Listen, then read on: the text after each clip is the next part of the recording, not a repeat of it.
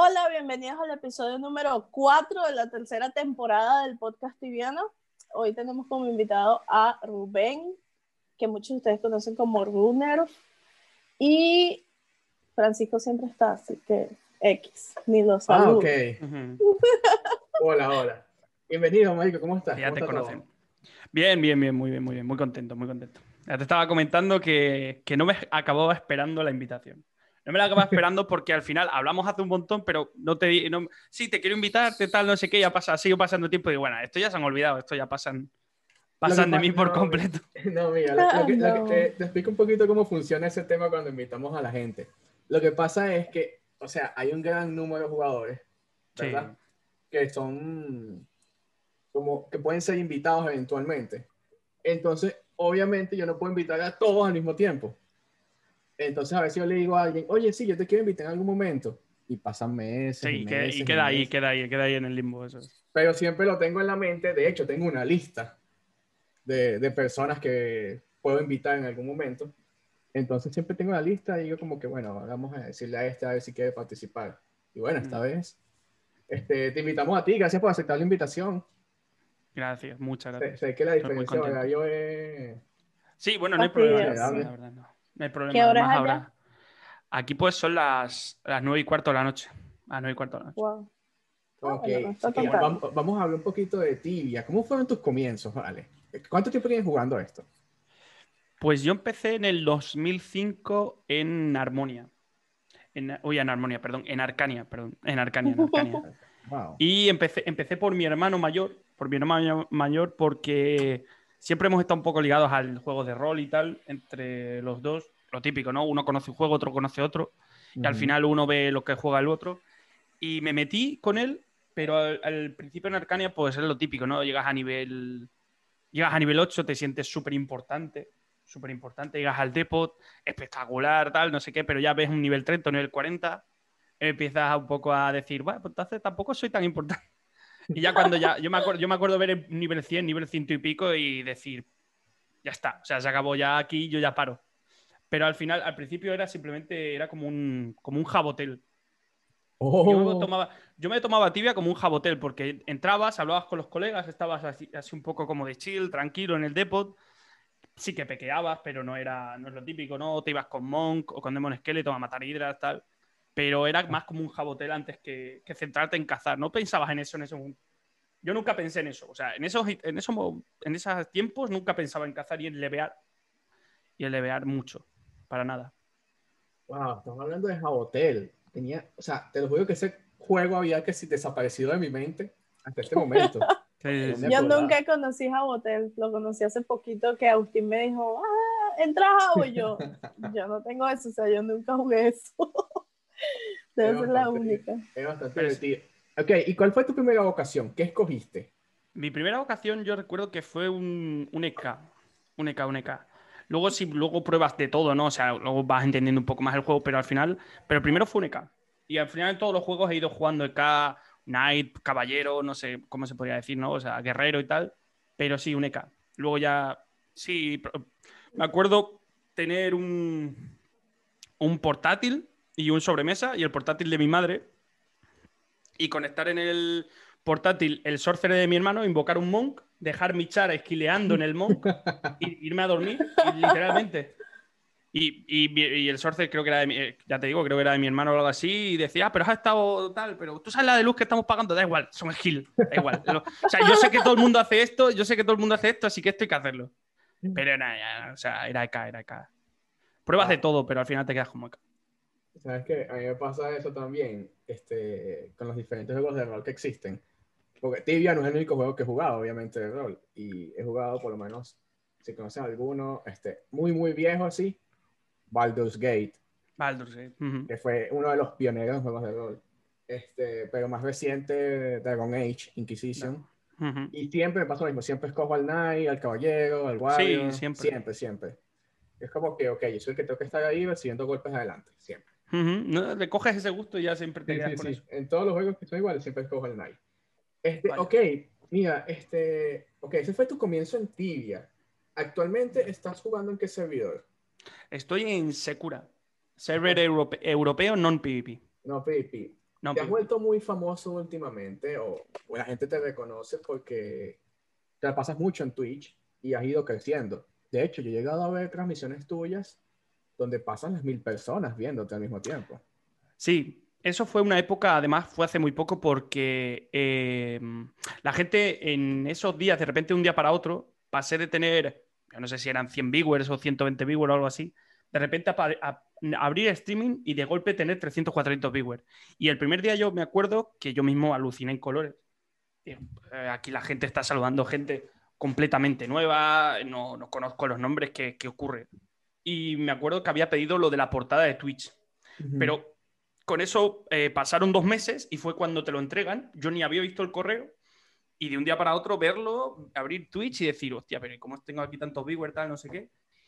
Y cuando llega, por así decirlo, la hora de comer o algo así, en plan, no en el server safe, porque al final yo abro un rato antes del server safe, sino luego ya cinco horas después del server safe, como que es la hora de pausa en España, Ok. la gente tiene un rato, come, tiene un café o lo que sea, conecta a Twitch y te ven. Y claro, yo me acuerdo tener que explicar ese mes completo, porque la portada es un mes completo, 10.000 veces al día, porque es que todo el mundo duda, es normal, que no eran bots, que es la portada de Twitch, que una persona en cuanto abre la portada ya te cuenta el viewer, que literal. Y sí que es cierto que en el, último rato, eso, eh, que era las 3 de 3, como a, de 3 de la tarde hasta 4, 4 y media, sí que llegaba a los mil y pico viewers.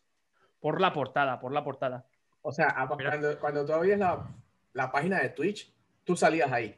Yo salía ahí. Era uno, era uno de los que salían, eso es. Entonces, Sí, yo- mucha gente, mucha gente que ahora se ha mantenido en el canal, que te ha conocido por portada, eh, llegaba a lo típico, ¿no? Ostras, madre mía, tibia, pero si yo jugaba esto cuando, ¿sabes? Yo qué sé, cuando todavía no tenía ni siquiera pelos en, ¿sabes? Y de repente esto existe, esto exi- preguntas así literal, pero esto sigue existiendo, esto, esto sigue generando dinero y sigue con muchísimos players. Y muchísima gente sigue activa en el canal, sigue activa en el chat y eso al final es lo que a mí me gustó mucho, porque llegas a la gente que ni se acordaba del juego, es un juego que se olvida, hombre, todo el mundo nos hemos acabado olvidando de Tibia en un momento y hemos vuelto. Pero eso me gustó mucho, eso me gustó mucho. Y fue por lo de portada, fue por la portada. Muchísimos, yo- eh, y no solo, yo me acuerdo- y no solo viewers. eh. yo me acuerdo en esa época, este, estaban los streamers de Tibia y generalmente los streamers de Tibia, a menos que ya seas alguien demasiado establecido, no, no, su- no pasan de 50 viewers. No, es muy difícil, es muy Es muy difícil. difícil por el tipo de juego, el tipo de comunidad. Entonces tú veías de repente alguien con los más chiquitos con 5, de repente 25, 50, uno que otro con 100 y uno con 1200 personas. Con 1.200 personas, exacto. Claro, y no, solo, y no solo los viewers, porque al final una persona que te ha visto una vez o algo así, sí que entra en tu chat, no le gusta que de repente tú 1200 viewers y su amigo, por decir un ejemplo, que está streamando tiene 5, ¿cómo es posible? ¿Cómo es posible? Y muchísimas acusaciones de bots, no solo por parte de viewers, sino por parte de otros streamers Eso no se han informado. Eso lo escuché. que no se han informado con el tema de la portada. Yo me acuerdo, o sea, varios streamers, no voy a decir los nombres porque al final ellos saben quiénes son, y entrar y decir, pero ¿cómo te atreves a tener bots? Estás eh, siendo una persona totalmente deshonesta con la comunidad, eh, simplemente esto no es real, tal, no sé qué. Y abrir la página de información de Twitch para enseñarles que ellos también pueden pedir eso, tú como partner puedes pedir eso perfectamente, no es, no es algo en plan eh, que tú tengas que pagar a Twitch, no, oye, yo te, ¿cómo has pagado y tal? No, no, o sea, tú puedes pedirlo y a mí tardaron dos meses en dármelo, lo típico, lo pides y, no, y te olvidas, y otros streamers pueden volver a pedirlo, o sea, es que no es, pasa que tienes un, como por así decirlo, un, una espera de seis meses, ¿sabes? No puedes pedirlo Claro. cada mes, pero pides un tiempo, tienes que esperar porque otros streamers quieren entrar en portada, luego lo quieres, si lo puedes volver a pedir, lo puedes volver a pedir.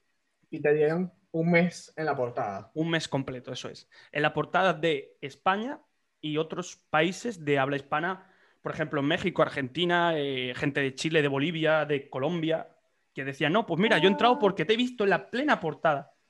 Y de repente, pues digo, venga, vamos a ver a este. Yo, yo sí me acuerdo de eso también, este, en esa época, eso fue los primeros meses de la pandemia, este, si mal no me acuerdo. Sí me acuerdo haber visto los viewers y muchos streamers, como tú dices, sin decir los nombres, estaban diciendo, no, pues es que él está usando bots para subir sus estadísticas. Ujú. Pero al final eso es una acusación un poco... Al final todo esto queda un poco en el limbo porque uno se mantiene con los viewers y si sigue haciendo lo que quiere hacer y lo que le gusta, al final la comunidad te recompensa de alguna manera. Pero al final eso es un poco estúpido porque tú pretendes subir tus estadísticas, pero si tú quisieras hacer eso realmente, pero Twitch no es estúpido. Claro. Twitch no es un programa que digas es incompleto, no para nada. O sea, ellos son completamente conscientes de tus viewers, de tus no viewers, de tu tal. Y eh, recuerdo que a mitad de mes del portada entró una persona que yo nunca la había visto, yo jamás había visto ese, ese icono. Una persona que trabaja para Twitch tiene un icono de una, de una especie de llave inglesa, pequeñita. Yo nunca la había visto. Y tú le das, y yo me acuerdo que lo, vio mi mujer, lo vio mi mujer que está aquí a mi lado siempre, y dijo, oye, esta persona que ha hablado en el chat es una persona que pone que trabaja para Twitch, o sea, real. Este icono es de ellos. Para también ellos tienen que comprobar a quién meten en portada, si tú cumples también las reglas y todo eso. Claro, Porque claro. cuando tú vas a portada, tú tienes que cumplir ciertas normas. O sea, sabes que existen las normas de Twitch este, tradicionales. Cuando estás en la portada, es monitoreado de forma más estricta Mm, sobre esas normas. por supuesto, por supuesto. 100%. 100%. Y, no solo, y no solo por el tema de todas las cosas que tú hablas en tu streaming, porque al final Twitch un poco te deja, cierto que, bueno, no te deja hablar ciertas palabras súper prohibidas, ciertas tal, pero te deja un poco en libertad, pero, por ejemplo, la generación de anuncios, la generación de subs, todo eso son ultra, ultra eh, monitorizados por ellos. Si tú haces esto, o sea, si tú, nosotros te, entrega- te entregamos esta posibilidad de crecer mucho más que otros streamers, tú tienes que cumplir estas ciertas reglas concretas durante este mes completo. Si no, o sea, si no, en- enseguida de un día para otro se te va. Wow. Se te va, se te va. Y además eso todo te lo pone en un correo que te mandan ellos, que es, que es, vamos, yo me lo tomé completamente en serio. En cuanto me lo dije, yo dije, vale, perfecto, ya está, esto hay que cumplir la rajatabla. Oye, qué, qué particular eso. No, no sabía esa parte de la portada, porque como te dije, en esa época sí me acuerdo que dije, están diciendo, no, que él usa bot para las estadísticas, pero al final nunca se comprobó nada. Entonces, si tú dices algo y no compruebas nada, no tiene... No, yo me sentido. imagino que habría 551 mil denuncias Sí, muchísimas, a tu muchísimas, canal. muchísimas, muchísimas. No te puedes imaginar cuánto. No te puedes imaginar cuánto porque Twitch te avisa de todo. Twitch Y te avisa de todo. Entonces, yo me imagino que ellos más aún chequearían tu cuenta, como que ya va, pero ¿qué está pasando y tal? Ah, bueno, no, está en portada. Está, está en portada, si, claro, hubiese exacto. sido, si hubiese sido algo ilegal, te habrían baneado o habrían Claro. tenido alguna consecuencia. Claro, no, no, no, no, por supuesto. Ellos, o sea, te pueden banear de un, de un momento para otro. En pleno streaming yo he visto casos y tal que han baneado a una persona porque salta, salta una regla y es así. Pero es lo que estuve explicando un mes completo. Por favor, por favor. Yo- es que un mes completo diciendo todo el rato la misma frase. Por favor, entrar en vuestro twitch.tv de vuestro país y buscadme en canales recomendados de propio Twitch, que no es una mentira, coño, que salgo ahí. Yo me acuerdo de la gente decir, no, es que a mí no me sales. Y decirle, dale a la flechita que hay a la derecha. Darle tal, tal, tal, y sales como tercero o cuarto streamer, da igual. Como tercer, cuarto, quinto, yo qué sé. Y sí, sí, ya la gente decía, ah, pues sí, sí que sales y tal. Digo, vaya, pues claro, coño. Qué fastidio, ¿no? Sí, no, no, no, por, por supuesto, o sea, muchísimo tiempo, muchísimo tiempo. Ya pasó, ya pasó, y gracias a eso es, es lo que estaba diciendo, lo de llegar a parte de otra comunidad que no conocía el- o que no se acordaba del tibia y estar en, lo- en el canal desde el minuto uno porque, joder, pues me acuerdo de esto y tal, y si no, están ahí contigo te, o te ven de vez en cuando, se acuerdan del tibia. Eh, está muy bien, la verdad. A mí me gustó mucho esa época y lo bueno es eso, es haber podido llegar a más gente. Oye, ok, ahora quiero volver un momentico al tibia, ¿verdad? Este, eh, bueno, actualmente sigue siendo Nike, Sí, como sí, sí, sí. empezaste. Este, no sé si llegaste a 800, vi que estaba Casi, cerca. casi. casi casi. 800, ¿verdad? Ok, Casi a punto. Digamos que tienes ¿Te un acuerdas? nivel para... ¿Te para hacer acuerdas cuando te cosas. dije que estaba viendo tus videos en, en YouTube? Estoy viendo videos de hace ocho meses que eras 580, 580. 600, wow. Pandemia O sea, le dicen. subió un Sí, por completo, por completo. Jugar a diario, no, no, jugar a diario, jugar a diario. Ese se llama constancia. Sí, sí. ¿Y juegas las dos horas de estamina o juegas El, eh, el- un montón? No, no, no, juego un montón. Lo que pasa es que intento siempre mantener las dos, tres horas de estamina siempre completas. Ahora mismo el tibia tiene tres horas de estamina e intento siempre, si no son tres horas, intentar tener dos horas y media y tal. Pero luego hacer bosses y tal, hacer otras cosas, no perder estamina, intentarlo, jugar con otro char level bajo. Pero sí, sí, intentarlo todos los días, todos los días, todos los días.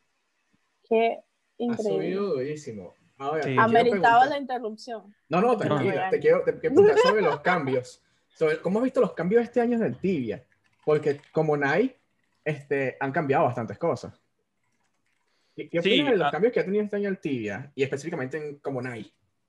La verdad es que yo creo que desde inicio de año Tibia ha hecho las cosas regular. Hasta el momento de ahora, porque al final todos son opiniones, lo comento mucho.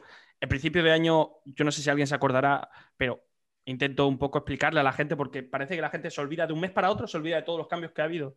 A principio de año los respawns estaban ultra chetados. ultra Había muchísimo dinero en Tibia, había muchísima gente generando puro profit, sin complicarse la vida, puro profit.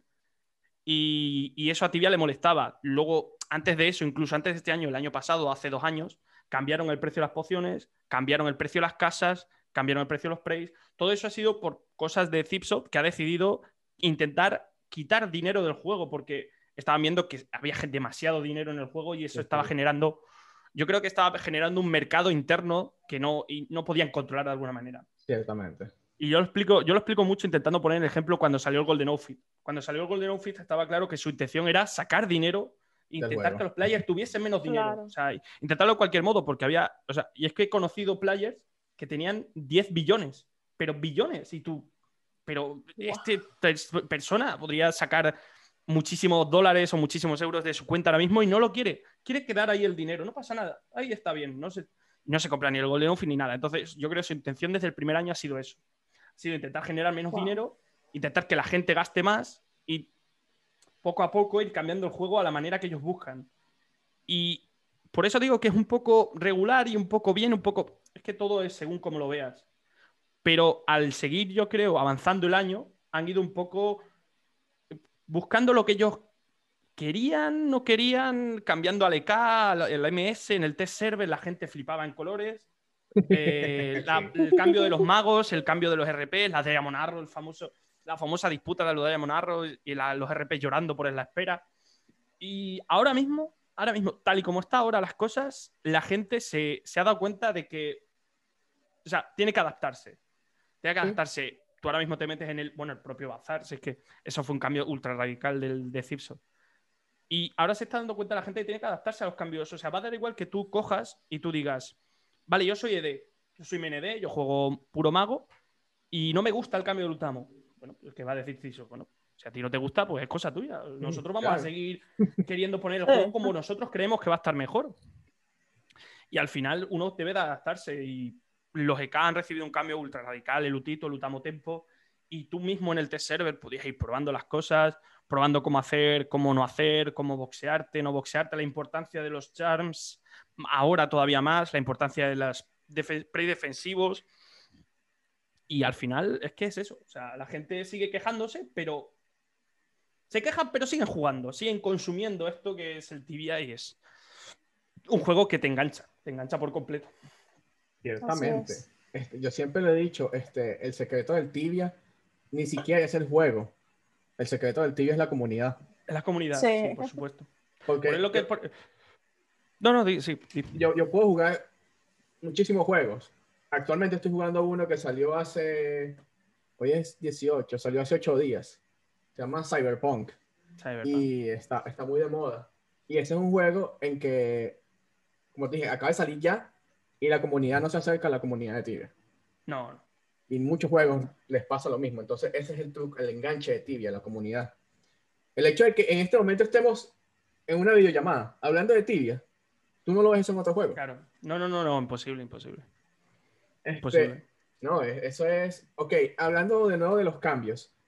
¿Te parece que el, que el Nai está OP o chetado? Está más fuerte que antes. Está más fuerte que antes. Y una oh, y lo puedo decir yo que juego a diario, a diario con el EK y lo- los el propio stream lo demuestra. Tú lo ves, tú ves que haces más experiencia, pero un poquito menos de profit, pero pegas más. Al final, yo creo que sí que está más fuerte. Está más fuerte.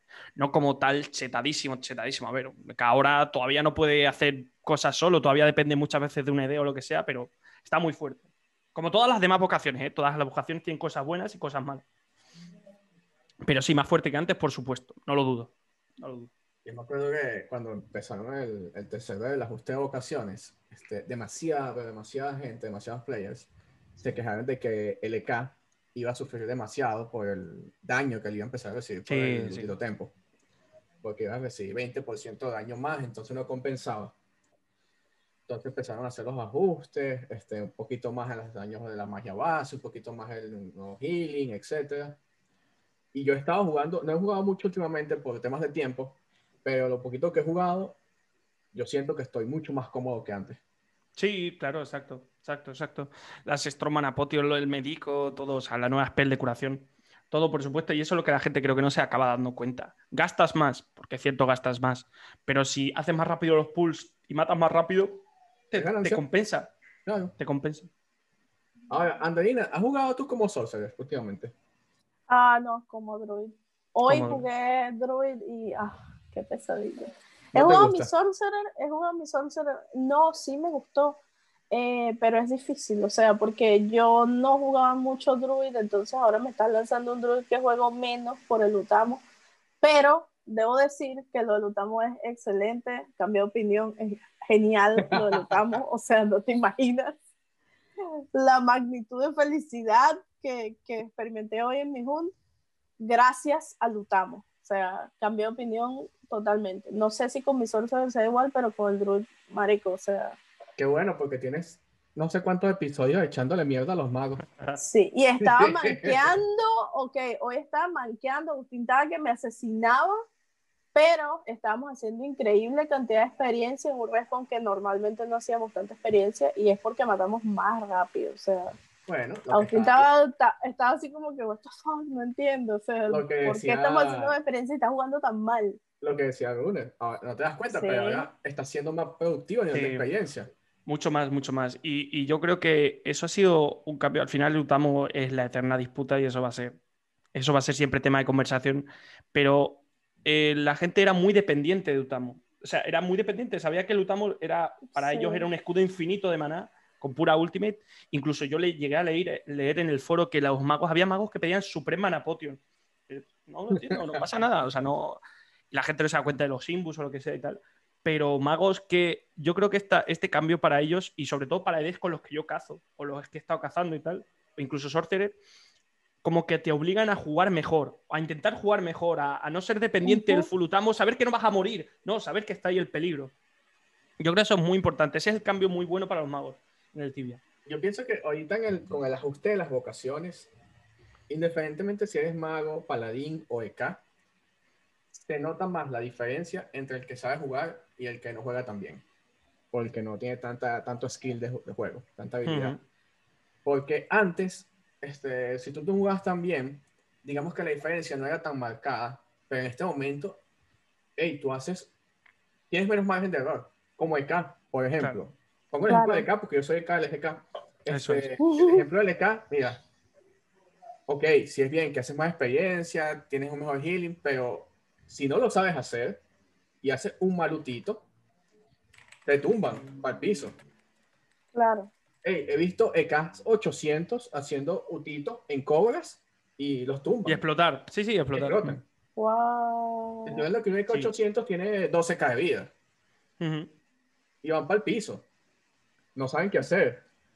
Antes eso no pasaba. Lo mismo No, le claro, pasa a los magos. Lo mismo No, le no, pasa a los magos es- con el Utamo. Los magos con el Utamo, antes usaban el Utamo como subían el anillo y ya.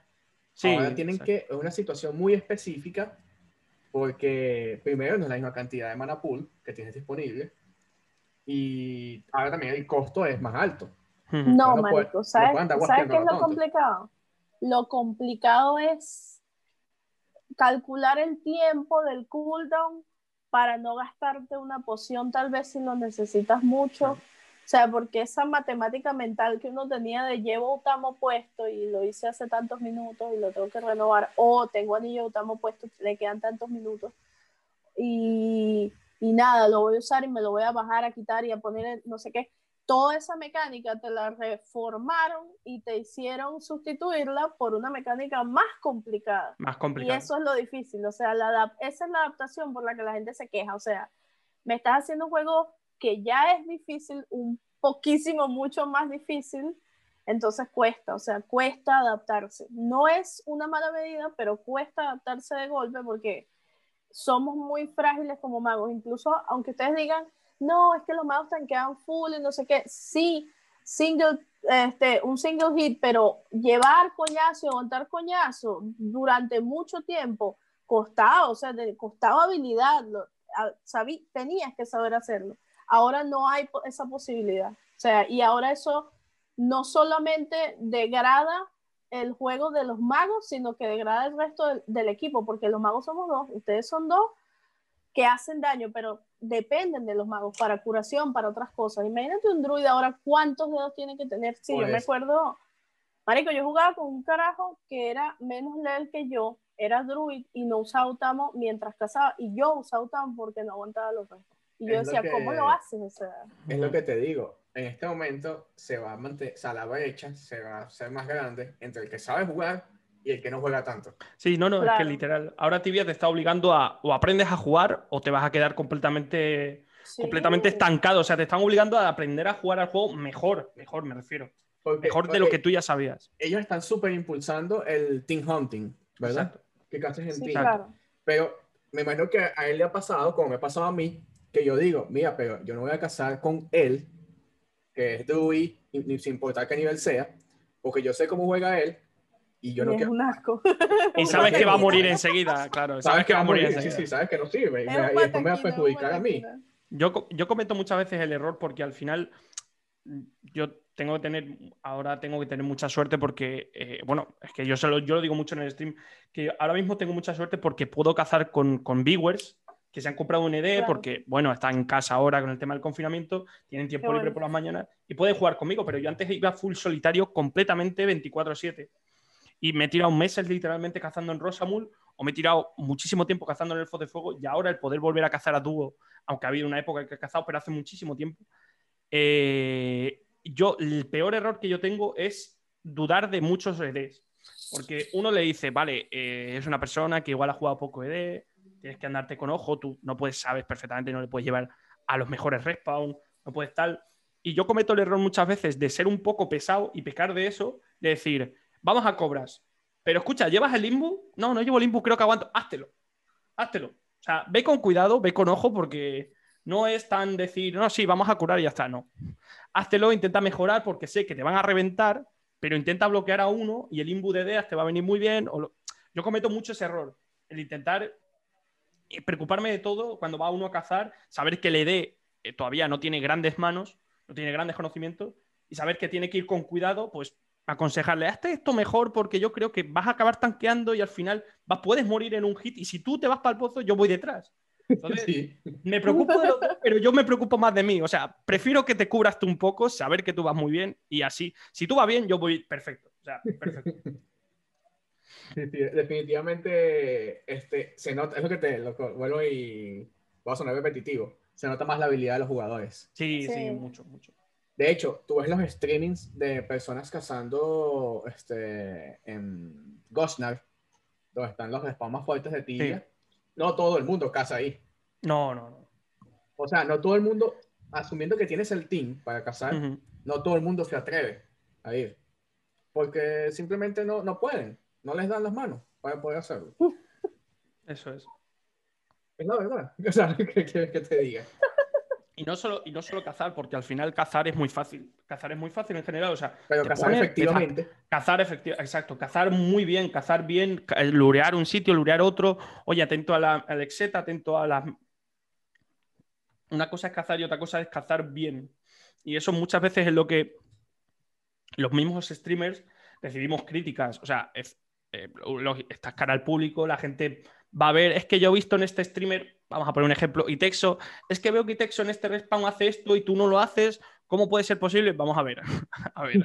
No todos tenemos las manos de Itexo o no todos tenemos las mismas manos. Cuidado, vamos a ver.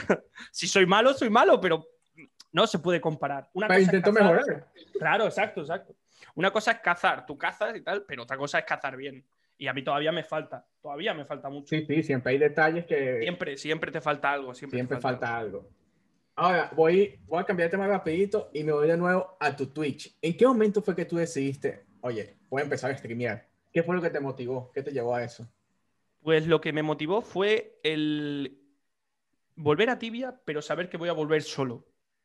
Porque, claro, o sea, todo el mundo ha tenido la época, yo te hablaba del 2005 cuando yo empecé, tu hermano y tal. Luego dejas Tibia, vuelves, dejas Tibia, vuelves, pasan los años, 2007, 2013, 2010. Y la última vez que volví fue el 2017. Y dije, pues, o sea, que a mí me gusta Tibia y me gusta, quiero probar a ver si llegas a la comunidad. Y Twitch en Tibia ya había muchísimos streamers muy fuertes, en plan, y Texo streameaba todos los días, Duquesin streameaba también todos los días, eh, Tío Mario seguía streameando, Plays, eh, Simon, y bueno, muchísimos streamers. En la época en la que yo empecé. Y al final era el no estar solo, el no estar solo, porque el Tibia es un juego muy solitario, yo sabía que iba a empezar solo en un servidor, no conocía a nadie, absolutamente a nadie. Y eh, me motivaba eso, el llegar, el conocer gente, el poder llevarte bien con la gente, sabes que la gente te ve, eh, Tibia no es un juego, por así decirlo, ultra grande. Tibia al final tiene sus servidores, tiene a la gente un poco dividida, pero la gente siempre acaba encontrándote en un server o en otro. Y llegar y ahora dedicarme al 100% a Twitch en el último tiempo, cuando nació mi hijo. Porque eh, yo ya llevaba streameando tiempo en Twitch, pero nunca lo hice en plan fijo, seguido, pero típico, streameas una hora, dos horas por la tarde, te vas, no vuelves a streamear hasta después de cuatro días. Y en el último verano, en, este verano no, en el anterior, eh, decidí en plan un poco ya empezar en serio en Twitch. No a saco al 100%, pero saber qué tal. Y yo estaba trabajando de, en un hotel de extra. Ibas a dar bodas y hacía streaming tres o cuatro horas al día y ya está, y te ibas. Y cuando nació mi hijo, al final eh, sabes que necesitas eh, estar en casa, no solo con es que no solo por tu mujer, porque al final yo trabajo de camarero. Entonces, ese trabajo, te, lo malo que tienes es que estás muchas horas fuera de casa. Y un hijo es un trabajo, bueno, o sea, ni, entre mi mujer y yo podemos con él, o sea, nos da demasiado trabajo, ¿no? Pero eh, para ayudarla, ¿no? Y decidí estar en casa, tomarme un tiempo sabático, un tiempo descansar y decir a mi mujer, pues quiero, ya que estoy haciendo dos o tres horas al día, ¿por qué no intentar hacer más? ¿Por qué no intentar tomármelo en serio, poner un, un horario fijo, poner o sea, tomármelo como un trabajo oficina, pero sabiendo que estoy en casa y que cualquier momento, si tú me necesitas. Por aquí. Aquí estoy, claro, exacto. Estoy aquí. Y me lo tomé, em, me lo empecé a, a tomar en serio a partir de em, septiembre, más o menos, septiembre del año pasado. Y es eso, eh, yo creo que es el, el tema de estar al 100%, la comunidad te lo recompensa, la comunidad te lo recompensa porque uno nunca empieza a streamear tibia pensando pensando en lo que a dónde puede llegar o pensando en lo que puede ganar. Yo se lo digo mucho a los viewers porque al final yo les pongo mucho el ejemplo de que todos son muy cotillas, todos. Una gran un 99% de los viewers son cotillas, quieren saberlo todo de ti. Y Rune, no, es que tú ahora te dedicas al 100% a esto, tienes tu trabajo, mira, yo me dedico al 100% a esto. ¿Y cómo lo haces? Tal, ¿y cuánto ganas? Ah, vamos a ver, vamos a ver, calma. Yo me dedico a esto porque tomé la decisión y al principio no ganaba nada y nunca te piensas en eso, en ganar algo pero la gente te lo, te lo agradece, la gente te lo agradece en forma de sub, en forma de bigware incluso. Y, es así, o sea, a mí me dice la gente, mira, Rune, es que yo te veo desde México, desde Venezuela, y yo no tengo dinero para suscribirme. Yo siempre les digo, digo, no te preocupes, no, o sea, a mí me, ayudas muchísimo, incluso estando simplemente aquí conmigo, charlando, charlamos un poco, estamos tranquilos, y si no te puedes suscribir, no, no es algo que no me importe, o sea, yo no hago esto para ganar dinero, Luego más adelante tú le agradeces a la comunidad tu apoyo en forma de sorteos o en forma de dar más horas, estar hacer especiales o lo que sea. Pero nunca pensaba en eso. Ahora al tomármelo mucho más en serio, pues vas completamente con, otro, con otra mentalidad. Vas en el tema de quiero agradeceros a la comunidad, no solo a los viewers, a los puros subs que están conmigo, están a diario, porque al final la gente de España me ve mucho desde la oficina pero la gente de Latinoamérica, yo tengo un horario muy malo para ellos. La gente de América. Yo tengo un horario que empiezo dos horas antes del server safe y termino cinco horas después. Para vosotros es pura madrugada, o sea, no. La gente que me ve desde América, desde Latinoamérica, o sea, me ve con la gente que tiene puro insomnio, o sea, no, no duermen, no, no, o sea, no saben que no van a dormir, solo duermen por el día. Y claro, Rune, podrías cambiar el horario y tal. Pues que yo me he adaptado a esto ya. Para mí esto ya es mi horario y no quiero eh, dedicarme a hacer otra cosa. O sea, si me gusta cómo lo hago y, y, es algo que ya me he adaptado y la gente de España se ha adaptado. Entonces, te digo, nunca pensar, nunca pensar, pensar más en, en llegar a la gente, en tener compañía. Tener compañía sobre todo. Eso es lo que siempre busqué al empezar en Twitch. ¿Y cómo, o sea, cómo fue esa decisión? Dijiste, voy a jugar en... ¿Empezaste en Secura? ¿O te Eso No, no, no, en Secura, en Secura. En Secura. Eh, Dijiste, voy a eh, jugar aquí y ya, ahí fue. Sí, sí, porque eh, volví a ti, o sea, volví a preguntarme este juego, hostia, tibia, madre mía, hostia, estaba aburrido, estaba viniendo de jugar, me acuerdo un poco del WoW, un poco de otros, de otros MMO, y cuando tú te creas un chat y una cuenta, el Tibia te aconseja un servidor. Y la gente me pregunta el por qué estás en Secura. Y yo siempre le digo la misma respuesta, que es una respuesta mm, de mierda. O sea, estoy en Secura porque me lo aconsejó Tibia. O sea, me aconsejó el primer server. Cuando tú te creas el chat, te aconseja un server. Secura, pues ya está, pues este, no sé. Vale, ok. Y ya no he decidido moverme porque al final creas amistades, creas. Eh, estás hablando con gente, conoces a la gente del servidor. Y, y por simplemente por pura por puro random, estás en Secura. No, por nada en especial. No por nada en especial. Wow. Oye, eh, estando en Secura, ¿cómo te trata esa comunidad? La comunidad Secura es una comunidad difícil. es una comunidad muy difícil. Pues lo pregunto. Muy difícil, igual que, igual que la gente, los servidores americanos tienen eh, a los BRs, que es una comunidad también muy difícil. Eh, la comunidad Secura tiene a los polacos, que es una comunidad muy difícil no el 100% de los polacos son mala gente o son personas que buscan problemas, pero si no hablas su idioma bien y no se llevan bien contigo a la primera, nunca te vas a llevar bien con ellos. Ahora te voy a pedir un consejo este, para aplicarlo yo con Andreina. Yo tengo no sé cuántos episodios tratando de convencer a Andreina de que jueguen o PvP. Pero Andreina es una tipa que ya es PvP, vamos a esta gente, vamos a lanzarse a todo el mundo y ella no se convence jugando PvP. ¿Cómo convencemos a la gente de PvP a jugar PvP? No, puedes, no puedes convencer a la gente. Yo creo que es algo que no puedes, no tienes razones posibles para hacerlo. Porque seguro que ella piensa, ya, pero en un PvP, si a ti te dan KS, ¿tú cómo les luchas? ¿Cómo les luchas? Y en Secura ese es un gran problema porque un, uno de los más poblados de todo, de todo Tibia, Secura es aparte de Antica, Secura y creo que Belobra o algo así, no sé, es uno de los más poblados de todo Tibia. O Astera, ¿no? En este caso. ¿Cómo les luchas? No les puedes sacar PK, no les puedes intentar matar con tus colegas, niveles, los que sean, ¿no? ¿Cómo puede estar? Y al final en no PvP solo se lucha con paciencia. Pura paciencia, tienes que demostrar que tú eres más cabezón que él, de que quieres cazar y sí o sí me va a dar igual que tú estés detrás de mí. Yo voy a seguir cazando. Y yo, por desgracia, por desgracia, esto lo he, esta enseñanza la he intentado dar en mi, canal de Twitch, que es algo también algo malo. Porque también con esa tontería, con esas, con esas cosas, te ganas muchos enemigos. Oye, esta persona no se va de este respawn, voy a ir hoy.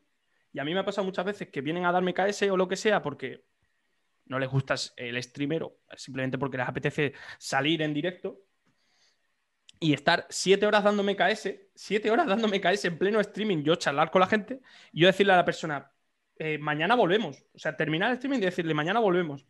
Sí, sí, mañana volvemos siete horas. Perfecto, ya está. Ya está. Y mañana no volver esa persona porque sabe que estoy en streaming y voy a darle otra vez. Y voy a darle otra vez. O sea, ese es el problema de, de que no puedes convencer a la gente. Porque ella juega PvP y ella es lo que dice ella, ¿no? O sea, esta persona me cae mal, vamos a sacarle PK, vamos a matarlo full SD y seguro que se enfada, aunque no vaya a perder mucho, pero seguro que se enfada. Mira, yo era la carne de cañón oficial de Shivera en los días de, la, quintésima porque era una de las únicas mujeres que peleaba War, era super charlover y nunca me moría en War y estaba cazando en un respawn que era súper fácil de trapear. Eran súper fácil de destacarse. Entonces, pero mira, usted se mete allá y cuando le saquen pecado, rece un Padre Nuestro porque lo van a matar adentro, pero los vamos a matar a todos. Y yo, bueno, ok. Pues yo allá me puse a cazar, primero llegó uno a darme KS, después llegaron dos, tres, tres, ya, ya, ya, me cayeron a coñazos, no me morí, pero los matamos a todos. Y así se resolvió el problema de mi KS, de mi problema. Y esta infinidad de respawn que digo, ay, Agustín, no aguanto, no podemos matar a este tipo. O sea, porque Agustín sí le gusta, está ahí de cabezón, como dice él, 10 horas dándose KS y yo no sirvo para eso. Yo no Claro. tengo paciencia para eso. Exacto. Y yo he jugado no en PvP, yo jugué en Maguera, que ahora es ladera, ¿no? Eh, sí. Puede ser. Y sí. jugué en Secura. Yo tengo un Sharon 120 en Secura. El único ED que he jugado así mío, mío, ese, el más alto. Ujú. Un ED 120 en Secura que tiene todos los años del mundo ahí. Por eso- por eso no, no es te convenció. No te convenció. Es no puede. imposible, es imposible. No puedes convencer a una persona que juega Open PvP o Retro PvP a intentar jugar non PvP. Porque se, se- o sea, entiendo a, a ella, la entiendo de decir, es que necesito matar a alguien, necesito vengarme de alguna manera. No solo con puro cabezonería, sino necesito tirarle una SD. Y, y yo mismo soy también quien lo dice en los, en los streamers. Yo he jugado más Retro PvP que no, o sea, también he jugado non PvP, estoy full, pero he jugado algo de retro y al final es lo que me gusta también mucho. No me gusta el Open, me gusta más el retro. Pero si tengo que elegir, prefiero quedarme en non-PvP. Porque la gente tiene que entender que tú eres más cabezón que ellos. Y por desgracia, y muchas veces es un mal contenido al canal, y yo soy el primero que lo dice. Lo siento mucho, chicos, pero esto tengo que hacerlo. Tengo que estar aquí full KS con esta persona. Y es lo que toca. Esta persona me quiere perseguir porque quiere salir en el directo o lo que sea. Y soy el primero que pide disculpas, pero soy el primero que se queda buscando el, el que esta persona se canse de mí. Se canse de mí. O sea, soy el primero que también lo. Está loco. Sí, sí, sí. Ah. Muchas horas, muchas horas. Ahora, streamear te ha traído problemas en el servidor. Eh, sí, sí, claro, por supuesto, por supuesto. Y, yo creo que no solo a mí, a todos los streamers. Es en serio, o sea, así de que te van Sí, a buscar a cada rato porque- sin ninguna razón. Y tú imagínate, tú imagínate que eh, eres una persona un poco subidita o algo así, una persona un poco arrogante, y entras a- entran a, a simplemente a creerse graciosos en tu streamer. Y tú no lo so- tú simplemente no, no aguantas eso, simplemente pues, no quieres personas así de ese tipo en tu, en tu chat. Tú les baneas y ellos no se pueden vengar de ti de otra manera que no dándote, o sea, que dándote KS. No te pueden sacar school, no te pueden simplemente te van a dar KS porque les ha baneado de tu chat o lo que es, cualquier razón y, no le- y saben que te pueden joder en puro streaming. Y esa es la única manera que una persona tiene de vengarse. Wow. Ahora, quiero hablar un poquito sobre tus metas. ¿Cuál es tu meta actualmente en Twitch y en Tibia? ¿Cuál es tu meta en Tibia? Porque has estado subiendo ajá, como una bala. Vas a- ves, tienes el deal así en la frente, la, met- la meta. Mm, Quiero ser Sí, mil por ya. supuesto. Eh, mi meta en Twitch, sinceramente, es seguir dedicándome a Twitch al 100%. Yo eh, nunca pensé, y esto lo comento mucho, nunca pensé en que Twitch Tibia podría llegar a darte un ingreso mensual fijo. Yo nunca lo pensé. Algo pensé- sustentable. Claro, exacto. Algo que tú digas está bien, es algo que Twitch te recompensa de alguna forma, o tu vivo en este caso, y tus subs. Y nunca lo llegué a pensar, porque al final tú piensas que Tibia es un pequeño juego en comparación con otros MMO, en comparación con otros di- juegos que mueven muchísimo más dinero que Tibia. Pero al final es de seguir dedicándome a Tibia e intentar llegar a más gente todavía, intentar invitar a la gente a mi canal a seguir viendo contenido y a seguir siendo EK, porque al final es lo que me gusta y es lo que intentaré. Esa es mi meta en Twitch y, y, claro, llegar siempre más alto, ¿no? Y en, en Tibia es seguir disfrutando de Tibia, seguir disfrutando de Tibia. En el momento que dejes de disfrutar del Tibia, porque te cansas, siempre hay épocas que te puede llegar a cansar Tibia y te puedes agotar de este contenido, de la doble experiencia, que mucha gente en doble XP o en Rapid Respawn llegan incluso a agotar la estamina cero. Yo, por ejemplo, no. Wow. Eh, disfrutar de tibia. Si dejo de disfrutar de tibia, lo dejaré y me dedicaré a, otro stream- a streamear otro juego. Pero si sigo disfrutando, intentaré llegar a nivel 1000 el año que viene, fijo, 100%. Si sigo al 100% como estoy ahora mismo, intentaré llegar al nivel 1000. Yo creo que si sigues el, el paso que llevas, mil incluso puede quedar corto como meta Mm, para el Yo año que viene. también.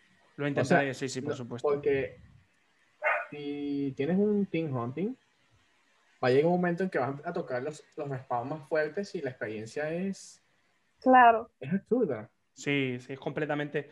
eh, Ya hay un si lo haces bien, 1700.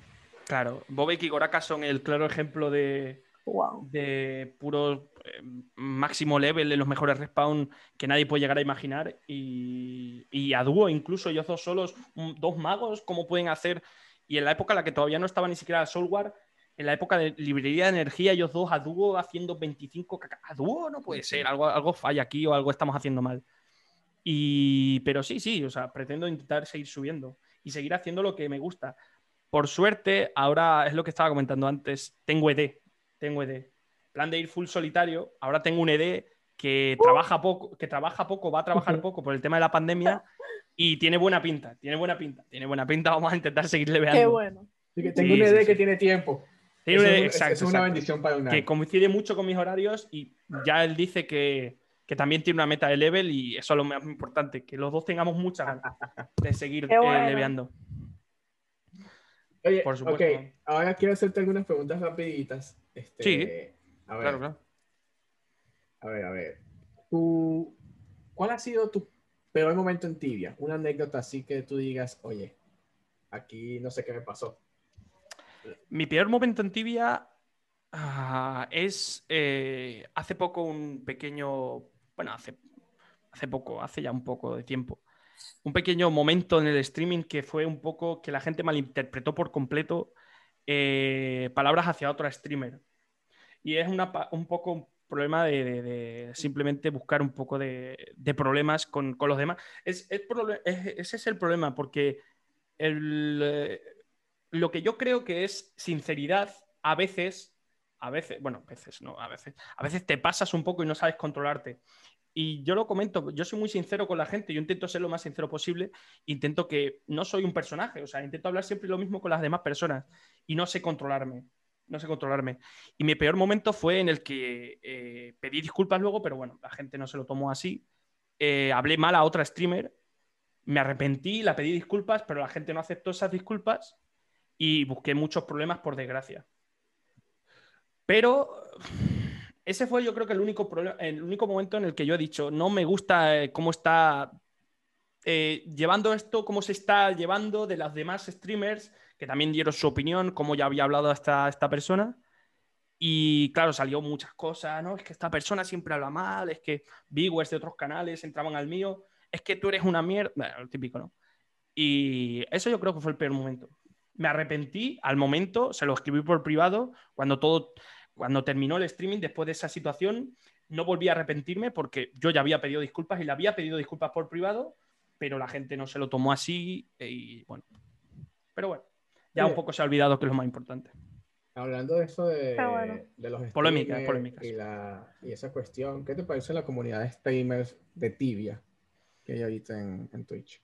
Ahora mismo, ahora mismo la comunidad de tibia de streamers, yo creo en general es muy buena, pero siempre hay un cambio de, de generación, de comunidad. Sí. Porque eh, lo que yo comentaba, cuando empecé yo a streamear mucho, o sea, cuando empecé el año pasado mismamente, o, o yo que, o al principio en el 2017, de, en invierno de 2017, estaba Duquesín a diario por completo, 12, 13 horas diarias. Azazelín también hacía muchísimo stream, sigue haciéndolo, pero ya un poco se lo toma un poco más con calma a veces. Eh, Gameplays muchísimas horas y Texo igual. En España estaba Esbarina también dándole muchísima caña, sí. Oficial Kiwi. O sea, muchísimos streamers dando muchísimas horas diarias. Ahora hay otra generación, y yo lo veo así. Hay otra generación en la que yo estoy, o yo considero que estoy entre los streamers más vistos, con- junto con Gigal y Texo, Azacerín y tal, y Ruka también, Ruka un gran streamer. Y hay otros streamers que están intentándolo desde abajo y eso es lo que más me gusta. O sea, yo creo que ahora hay una comunidad, otro momento de la comunidad, que hay otras personas enseñando otro tipo de contenido y eso es muy bueno. Eso es muy bueno porque eh, al final uno no le gusta estar solo.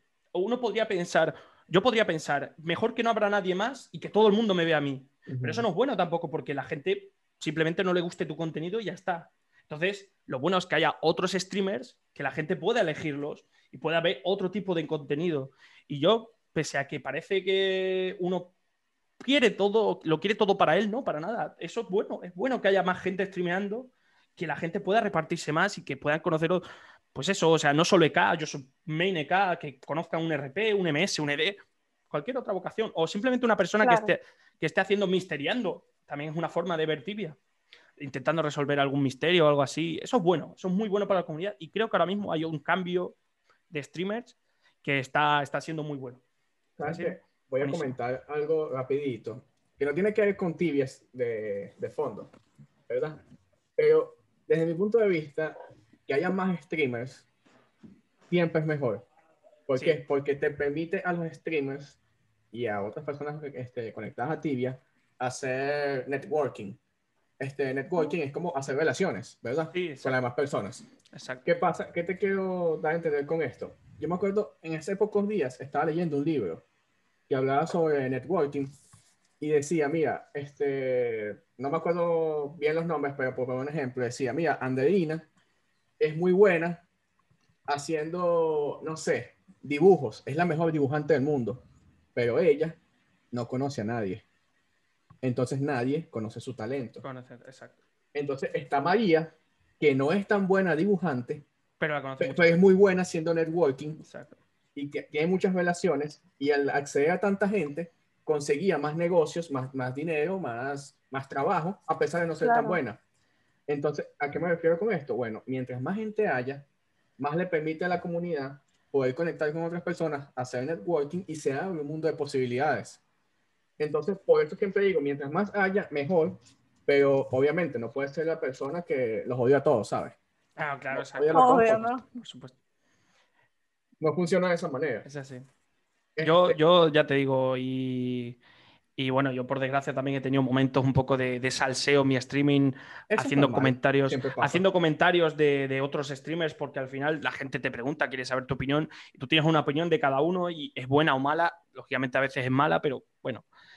Y ahora mismo que están las cosas, están las cosas un poco calmadas, todo hay que decirlo, yo no he vuelto a decir nada un poco polémico o he vuelto a intentar buscar algún problema que tampoco los he buscado, simplemente que han sacado Claro. un clip de contexto. Yo siempre invito a la gente a, cuando ha pasado esto, intentar que vean todo el contenido y que vean la pregunta que ha sido porque se malinterpreta.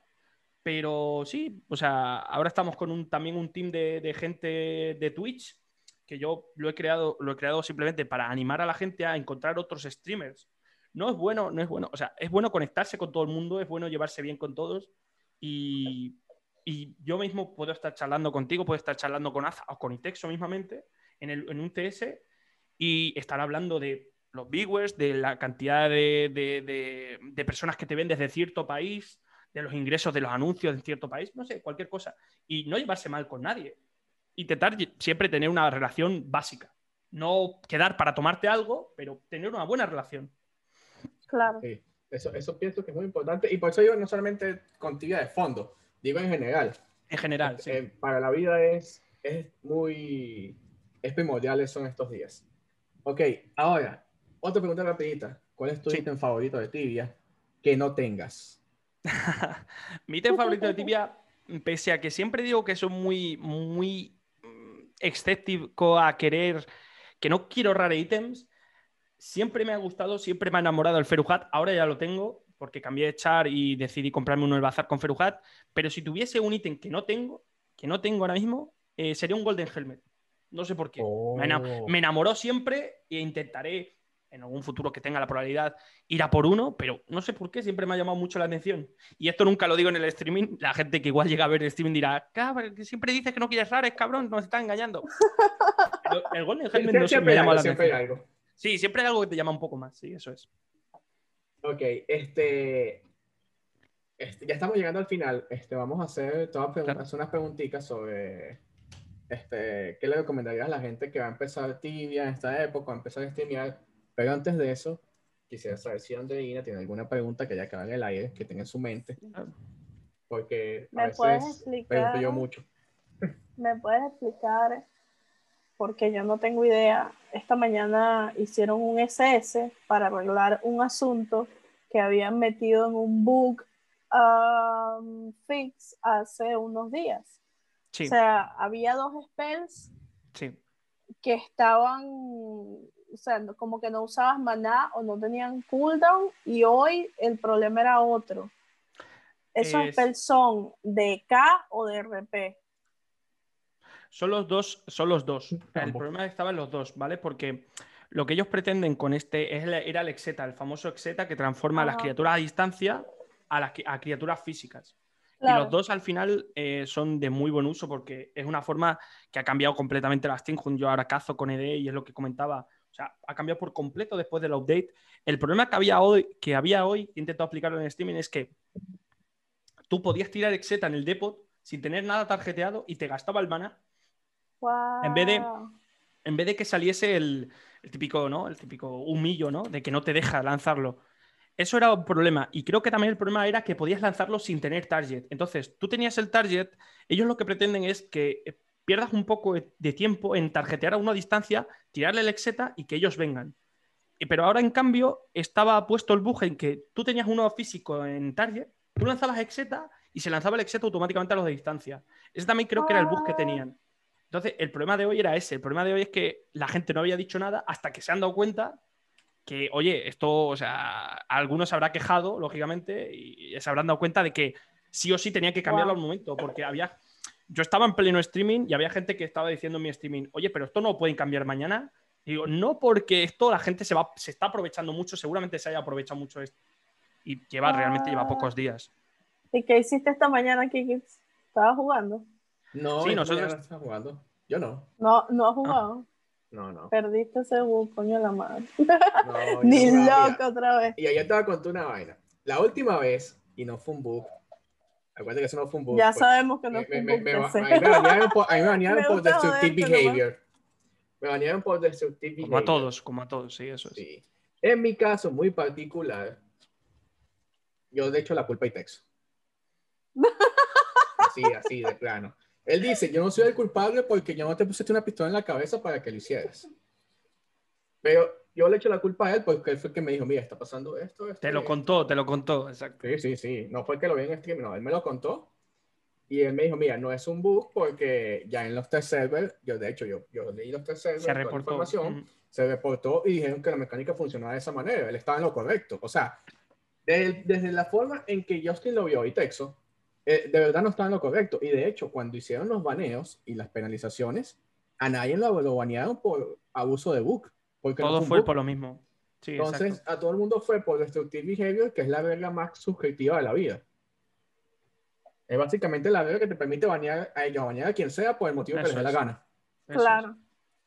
Eso fue, eso fue un problema, además, creo que ese momento, el de Fuchs, eh, creo que el que más tragó fue Itexo y, y Eh, yo hablé con hate, él. fue mucho hate. Sí, fue mucho gel hacia él, porque al final los streamers tenemos que dar la cara, por así decirlo, y tenemos que tener un buen comportamiento frente a la comunidad. Espectacular, tenemos que ser perfectos.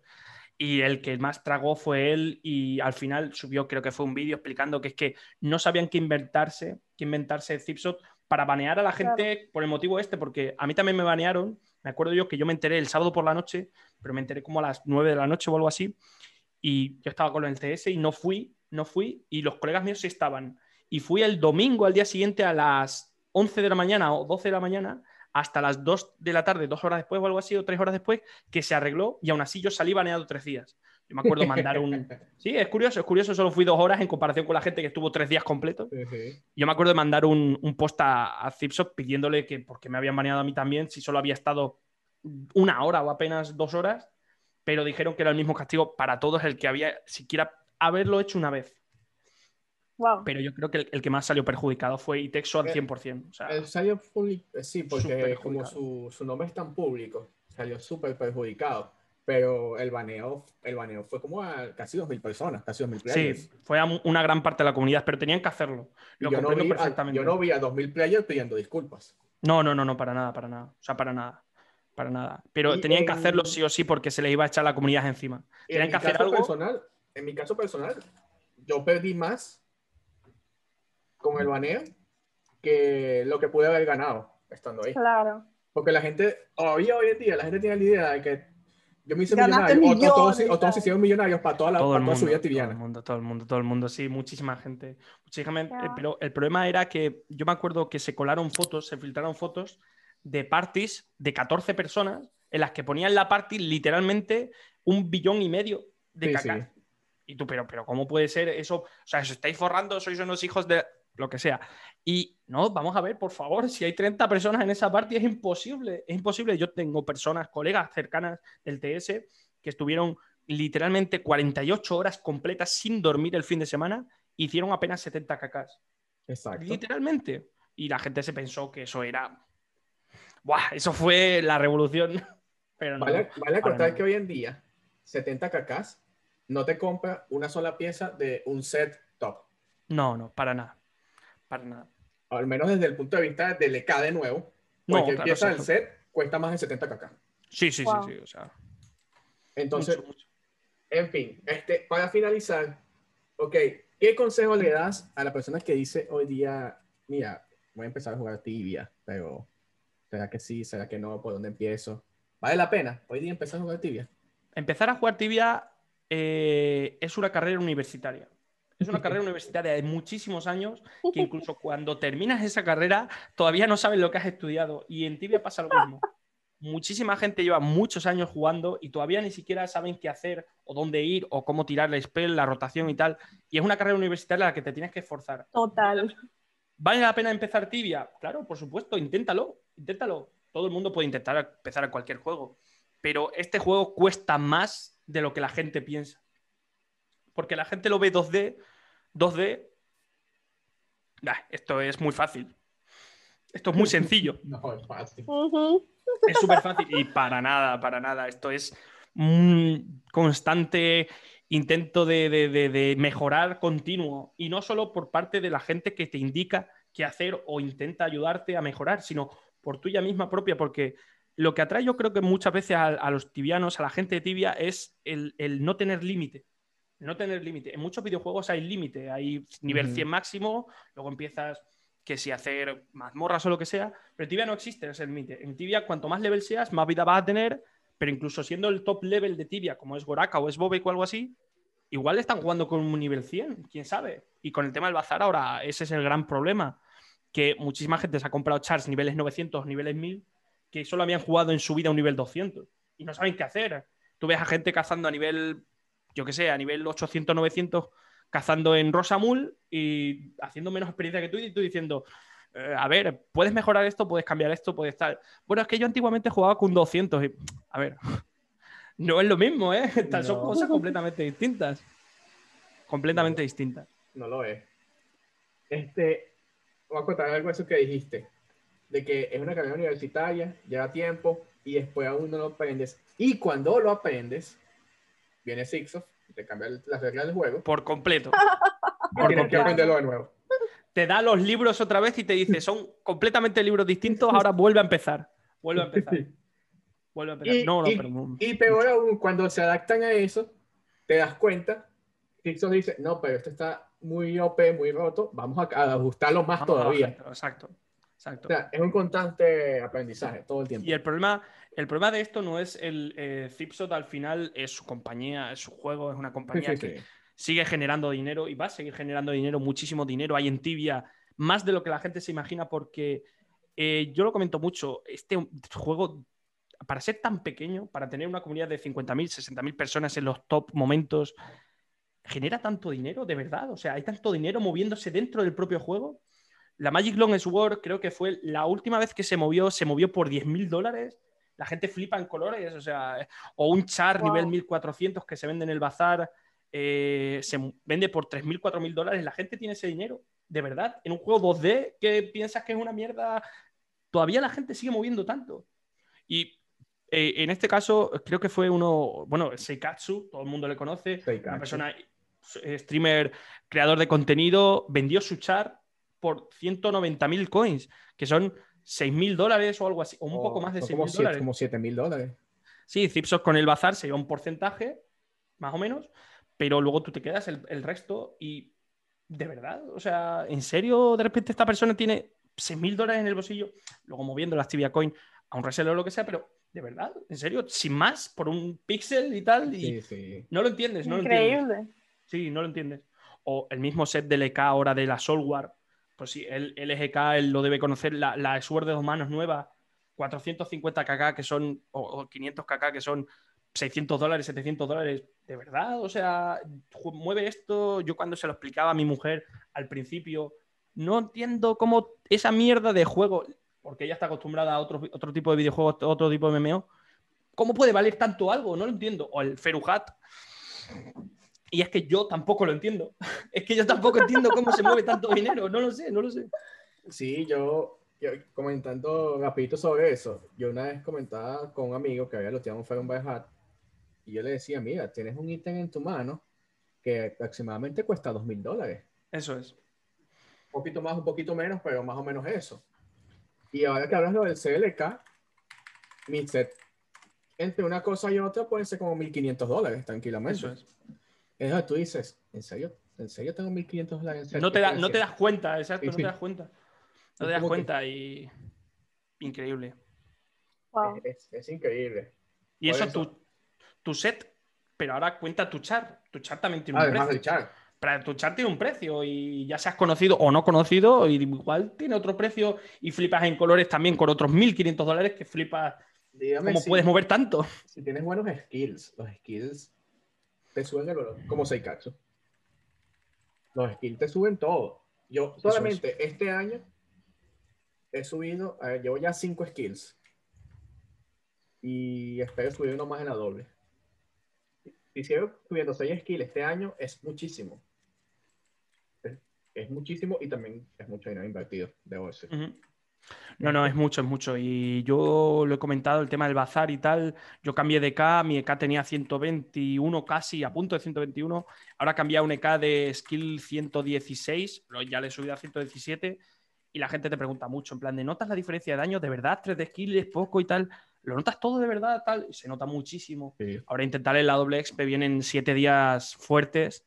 Intentaré subir algo más de skill, pero está la cosa. Tienes que invertir mucha pasta y tú dices, ¿sabes? O sea, tienes un poco de. de- ¿De eres un hacerlo? poco receloso. Exacto, de verdad quiero hacerlo. Quiero hacer esta inversión tan gorda. En vez de comprarme el Golden Helmet, por ejemplo, no sé. Claro. Pero no, no. o sea, al final lo acabas notando. Las skills muy importante, es un- algo muy importante en tibia. Es lo que la gente tiene que tener muy en cuenta. Este, a mí no me queda ninguna pregunta. Este, Andreina, ¿te queda alguna tampoco. pregunta? Mm, mm. ¿Qué tenemos que hacer para que juegues no PvP? Volver a nacer. Volver a nacer. literal, literal. No, no, no, literal. Bueno, este, ¿dónde te podemos encontrar? Por cierto, danos tus redes sociales. Yo Sí, claro, me podéis encontrar. eh, el problema es que solo me muevo ahora mismo en Twitch. Intento estar un poco más activo en Instagram o en Twitter, pero no me quiero mojar un poco más. Soy full Twitch, o sea, 100%. Si me tienes que mandar un privado en Instagram o lo que sea, o en el propio Twitch, a mí no me importa que entres, me preguntes por privado. Oye, quiero hacer esto, quiero hacer lo otro, ¿cómo puedo hacerlo? Sin problema. En Twitch me tenéis todos los días, dos horas antes del server safe, hasta dos horas después, hasta, perdón, hasta cinco horas después del server safe. Igual nos alargamos un poco, pero más o menos esa es la ruta. Perfecto. Excelente. Este, Andreina, cuando quieras, nos despides. Oh, Andreina, ya va. Antes que nos despides. Hoy estamos grabando este episodio un 18 de diciembre. Ajá. Hoy queda una semana. Esto lo van a escuchar este domingo, 20, no, 20 de diciembre. A partir del domingo 20 de diciembre, cuando escuchen estos, tienen cinco días. Es lo que nos queda a nuestro concurso del Fansai Item. Le quedan cinco días Son los para cinco participar. días. Sí, ya van tres semanas el concurso, les quedan cinco días. Si quieren participar, es el momento. Después no van a venir a decir que te- el concurso terminó y no dijeron nada, no dio chance. Quedan cinco días. Y el fansite ¿Y por qué ganó? bueno, Y, ah, sí, Andreina, despídenos cuando quieras. este fue el episodio número 4 de la tercera temporada del podcast tibiano y nos hará mucho compartir con nuestro invitado Rubén. Eh, eh, yo soy arroba RioCrits, mi compañero es arroba soy Francisco Bastidas, los dos somos arroba el podcast tibiano, el podcasttibiano.com, ya saben dónde nos pueden encontrar. Denle like al video, comenten el video, yo me, me, me llena de felicidad ver muchos comentarios. Llenen el video de muchos comentarios, por favor. Y visiten a nuestro invitado, los queremos mucho. Adiós, gracias por gracias estar por estar. con nosotros. Muchas gracias por Increíble. Hasta luego.